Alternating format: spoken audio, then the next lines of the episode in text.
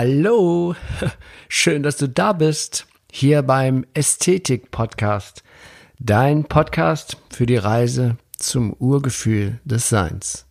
Mein Name ist Achim Ludwig und ich freue mich riesig, dass wir hier in den kommenden Folgen gemeinsam dieses spannende Thema Ästhetik immer, immer mehr erfahren und entdecken.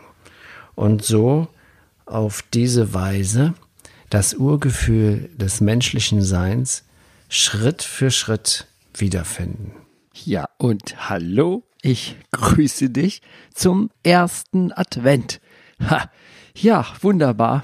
Ähm, ich freue mich, diese ersten Adventsfolge aufnehmen zu können, zu wollen. Und ähm, natürlich muss ich zum Advent was sagen, weil das ist ja äh, leider vergessen worden. Wir haben die Bedeutung von vielen, diesen wunderbaren Ritualen und ähm, Zeremonien vergessen. Und dabei ist gerade die Adventszeit so ein wichtiger, eine schöne Gelegenheit, zum Urgefühl des Menschseins zu kommen, den, den Sinn und Zweck des, des Ästhetik-Podcasts zu erfüllen. Weil wenn du dich darauf einlässt, denn die Adventszeit, diese vier, diese vier Kerzen, die wir anzünden, die vier Wochen vor Weihnachten, da hat jeder einzelne eine Bedeutung. Und ähm, wenn du dich da ganz genau für interessierst, kannst du ja mal die Folge 39 hören vom letzten Jahr zur Adventszeit. Ähm, da habe ich eine Folge, die Bedeutung, den Ursprung der Adventszeit äh, aufgenommen. Dieses Mal möchte ich jetzt zu jedem Advent etwas ausführlicher sagen und da auch immer eine kleine Geschichte erzählen. Weihnachts, die Vorweihnachtszeit ist ja auch die Zeit der Geschichten, der Sagen und Märchen. Und ähm, aber ich möchte mich jetzt nicht verplappern. Heute geht es mir um die erste Kerze, die ich eben angezündet habe an meinem Adventskranz das hat ja alles eine symbolische Bedeutung, die wir leider in diesem Kommerznebel vergessen haben. Aber sie ist so wunderbar. Jede Kerze ist einem Element zugeordnet und einer Himmelsrichtung. Heute habe ich meinen Adventskranz, die erste Kerze, in den Himmelsrichtung Westen gedreht. Also den Adventskranz drehen wie so ein Kompass, dass die erste Kerze nach Westen ausgerichtet ist. Und das entspricht dem Element Erde. Das heißt, jede Kerze, oh, jetzt fällt mir fast mein Buch von meiner Geschichte runter. So, äh, äh, ja, das ist mal wieder eine kleine Slapstick-Einlage zum ersten Advent. Das Buch ist aber gerettet, es liegt wieder auf meinem Knie. Äh, also, erste Kerze, Element Erde. Und wir verbinden uns symbolisch mit, dem, mit, diesen, mit diesen vier Adventszeiten mit den Elementen. Das Element Erde ist so das Feststoffliche. Die Elemente werden auch immer leichter. Also Element Erde ist feststofflich, es ist unser Körper, das ist alles das Mater die materielle Welt. Das Element Wasser, das ist schon weicher und fluffiger. Luft ist noch noch äh, feiner, die kann man nicht einfach in die Hand nehmen. Wasser kann ich schon fühlen, aber Luft kann ich natürlich auf der Haut spüren, aber ich kann mir nicht Luft nehmen. Einmal Wasser kann ich füllen, aber Luft kann ich, da brauche ich dann ein Druckgefäß oder so. Ähm, und dann sind wir am Element Feuer, das ist gar nicht mehr greifbar. Also es wird immer feinstofflicher. Wir kommen aus der Schwere der Erde über das Wuschige des Wassers in das fein, feine, zarte Element Luft in das Licht. Und das ist eigentlich auch so dieses, diese Symbolik für mich, die man beschreiben kann im Sinne des Ästhetik-Podcasts, der Ästhetiklehre. Du kommst aus dem Groben, in, wirst immer feiner und dann kommst du in dieses Urgefühl des Menschseins. Deswegen ist diese Adventszeit so wunderbares, ein wunderbares Thema für die, äh, für die Ästhetiklehre, für den Ästhetik-Podcast. Und dabei ist es so, dass jede Kerze dich mit Eigenschaften verbindet, mit Eigenschaften des menschlichen Seins. Das habe ich genau beschrieben in der Folge 39 vor einem Jahr. Kannst du ja mal reinhören, wenn du willst. Heute geht es um die erste Kerze, um das Element Erde. Und das Element Erde ist sozusagen unsere, die Mutter Erde. Das, das Wasser ist das, dem, dem weiblichen zugeordnet, da sage ich Schwester Wasser. Die Luft ist dem männlichen Prinzip zugeordnet, da sage ich dann Bruder Luft. Und das Licht das ist unser höchstes Sein, unsere das ist die, die, die Göttlichkeit, der Vater Sonne, sage ich. Also wir haben einen Vater, wir haben eine Mutter und wir haben Bruder und Schwestern in dem System, wie ich mir das so, wie ich das so sehe.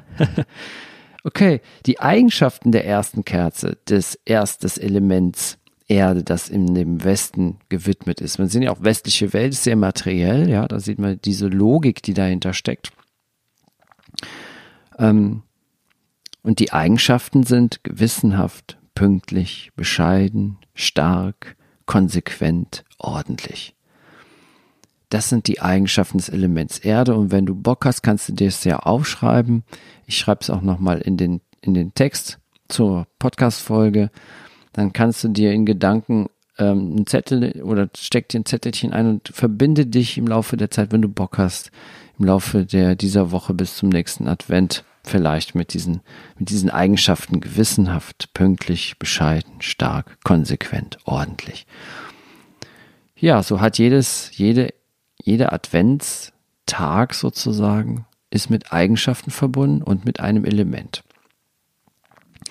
Und das Element Erde ist ja auch so ein sehr festes, ja, wir sind, wir sind feinstoffliche Wesen, die in einem festen Körper inkarniert sind. Und in gewissen Lehren, zum Beispiel in der Lehre des Enneagramms, sagt man, dass jeder Mensch so eine gewisse Wut in sich hat. So eine Grundstimmung von Wut.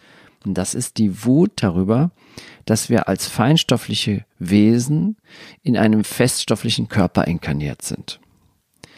Das finde ich auch eine sehr interessante Ansatzweise. Also wenn du mal wütend wirst, dann denkst du dir, denk einfach daran, das liegt einfach nur daran, dass ich als feinstoffliches Wesen in einer festen materiellen Welt inkarniert bin. So ein Körper ist ja, man kann nicht so schnell hin und her reisen. Äh, äh, feinstoffliche Wesen können in der Zeit reisen, die können, die können in, an Orte, zack, in, die können Planeten aufsuchen. Das hört sich jetzt vielleicht ein bisschen spooky an, aber ich, ich halte für alles für möglich. Weil nur wenn du alles für möglich hältst, dann kommst du wirklich dem Menschsein nahe, dem, den Möglichkeiten, kannst du die Möglichkeiten des Menschseins ausschöpfen. Das ist meine Meinung. Und ich versuche ja fast kaum, also es, es ist natürlich nicht möglich, aber Meinung zu haben, ist natürlich begrenzt einen ja schon. Deswegen halte ich das alles offen und halte alles für möglich versuche möglichst keine Meinung zu haben. Aber dann sagen wir das mal so. Es ist meine Überzeugung, dass der Mensch ein feinstoffliches Wesen ist, das eine grobstoffliche Erscheinung angenommen hat. So. Das, so, das ist jetzt die, zum ersten Advent. Also, wie gesagt, jede Kerze hat eine Bedeutung. Heute widmen wir uns dem Element Erde, der Himmelsrichtung Westen. Wenn du willst, kannst du deinen Adventskranz immer so ausrichten und dann das zelebrieren und dich mit diesen Eigenschaften verbinden.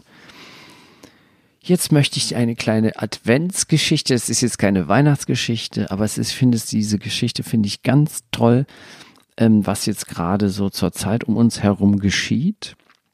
Es sind ja immer Dinge um uns, die uns aus dem Gleichgewicht bringen. Manchmal, ich hatte zum Beispiel jetzt im Laufe letzter Woche, ist meine Autobatterie kaputt gegangen und das hat mich total aus dem Gleichgewicht gebracht.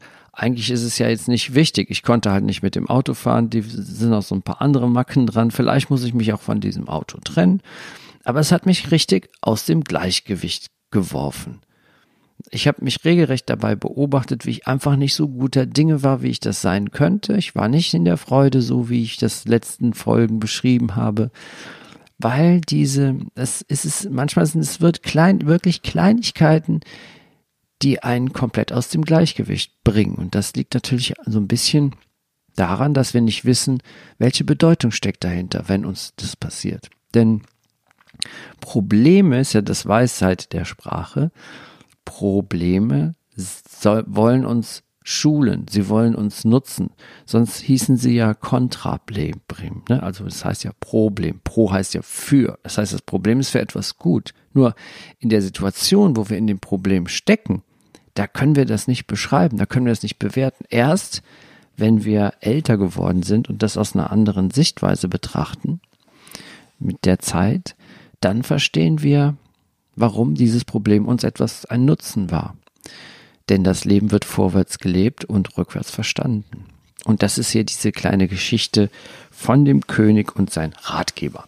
Ich habe sie ähm, zum, es gibt verschiedene Variationen wahrscheinlich, aber ich habe sie aus einem Buch von Muji. Das Buch heißt Weiter als Himmel, größer als Raum. Und da beschreibt, äh, da erzählt Muji diese Geschichte in dem Buch. Der König und sein Ratgeber. Und jetzt ist Märchen, äh, Geschichtszeit zum ersten Advent. Es war einmal ein König. Und dieser König hatte einen weisen Ratgeber. Nun war der König selbst nicht besonders weise, aber weise genug, um zu wissen, dass sein Ratgeber weise war. Der Ratgeber begleitete den König praktisch überall hin, außer auf die Toilette. Aber selbst da wartete er vor der Tür. Eines Morgens trug es sich zu, dass der König, der ziemlich beleibt war, aus dem Bett stieg und dabei, als er gerade in seine königlichen Pantoffeln schlüpfen wollte, auf dem Marmorboden ausglitt, stürzte und sich den Ellenbogen brach. Er brüllte vor Schmerzen, so dass der ganze Palast ihn hören konnte und ließ dann, noch bevor er nach der Königin oder dem königlichen Arzt rufen ließ, seinen Ratgeber kommen. Mein Gebieter, was ist euch zugestoßen? Sieh dir meinen Arm an. Wie konnte das passieren? Der Ratgeber sah sich den gebrochenen Arm an und sagte, Ah, das ist gut, mein Gebieter. Da wurde der König zornig. Wie kannst du es wagen, so etwas zu sagen? Geh mir aus den Augen. Er rief die königliche Wache. Wache, führt ihn sofort ab. Sie ergriffen ihn, brachten ihn das modrige Verlies und verschlossen hinter ihm die schwere Tür. Klong. Die Ärzte verbanden den Arm des Königs, und die folgende Woche verbrachte er im Bett. Als er eines Morgens erwachte, fühlte er sich viel besser und konnte es nicht mehr aushalten, einfach nur dazuliegen. Er war ein begeisterter Reiter, und so ließ er die königlichen Pferde holen und wählte seinen Lieblingsschimmel aus. Er ließ sich vom Stalljungen beim Satteln und Aufsteigen helfen, und dann ritt er in den strahlenden Morgen hinein mit seinem gebrochenen Arm, den er geschützt unter seinen schweren Gewändern in einer Schlinge eng am Körper hielt. An diesem besonderen Morgen war dem König einfach nicht danach zumute anzuhalten. Und so ritt er einen sehr weiten Weg. Tatsächlich ritt er so weit, dass er am Nachmittag, ohne es zu merken, die Grenzen seines eigenen Königreiches überschritten hatte und in ein fremdes und wildes Land geraten war. Dort erspähte er einen weißen Hirsch und war so von dem seltenen und herrlichen Anblick gefangen, dass er beim Reiten gegen den Ast eines Baumes stieß. Er stürzte schwer und machte einen gewaltigen Lärm mit seinem Stöhnen und Wehklagen und seinen Hilferufen, als er sich plötzlich von einer wild aussehenden Horde umringt sah, von der er unverzüglich gefesselt wurde. Sie trugen Schmuck aus menschlichen Knochen, und da dämmerte es ihm, dass er im Land der Kannibalen war. Schon hatten sie eine Trommelbotschaft an das Dorf geschickt. Bum, bum, bum. Dies bedeutete, wir haben einen fetten Brocken erwischt. Begleitet von den Triumphrufen der Kannibalen und dabei zu den Trommeln tanzten, wurde der entsetzte König ins Dorf getragen, wo sie mit großem Jubel und einem prasselnden Feuer empfangen wurden. Der König wurde in eine Hütte geschafft, während draußen wilde Zeremonien stattfanden. Aus einem winzigen Fenster in der Hütte konnte der König nach draußen sehen, wo er die Kannibalen unter Gelächter mit einem großen Spieß gestikulieren sah. Zu Tode erschrocken rief er, Oh nein, nein, nein, nein. Da war der Moment gekommen. Sie zerrten ihn aus der Hütte zum Feuer und er schrie umso mehr, als er sehen konnte, dass sie sogar schon Salz und Pfeffer bereitgestellt hatten.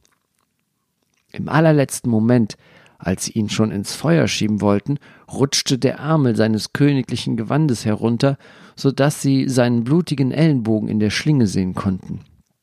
Plötzlich verstummten die Trommeln. Alle sahen bestürzt einander an.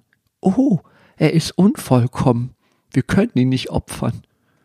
Verärgert, dass sie um einen so fetten Braten gebracht wurden, warfen sie ihn auf sein Pferd und gaben seinem ihm einen Klaps. Mit seinem gesunden Arm klammerte sich der traumatisierte König verzweifelt an sein Pferd, während er nach Hause galoppierte. Nach beträchtlicher Zeit fand sich der erschöpfte König in seinem eigenen Königreich vor den Toren des Palastes wieder. Die Wachen eilten herbei und halfen ihm vom Pferd. Was ist geschehen, Euer Majestät? Euer Gewand ist zerrissen und ihr seht aus, als hättet ihr ein Martyrium hinter euch. Zurück in seinem Gemach brach er unter dem Eindruck seiner Erlebnisse zusammen, bei denen er so knapp dem Tode entkommen war. Als er dann darüber nachsann, welches Glück es für ihn bedeutet hatte, einen gebrochenen Arm zu haben, fielen ihm wieder die Worte seines Ratgebers ein. Das ist gut, mein Gebieter. Augenblicklich eilte der König zum Verlies. Mein armer Ratgeber. Für eine Woche war er im Kerker, ich muss ihn sehen.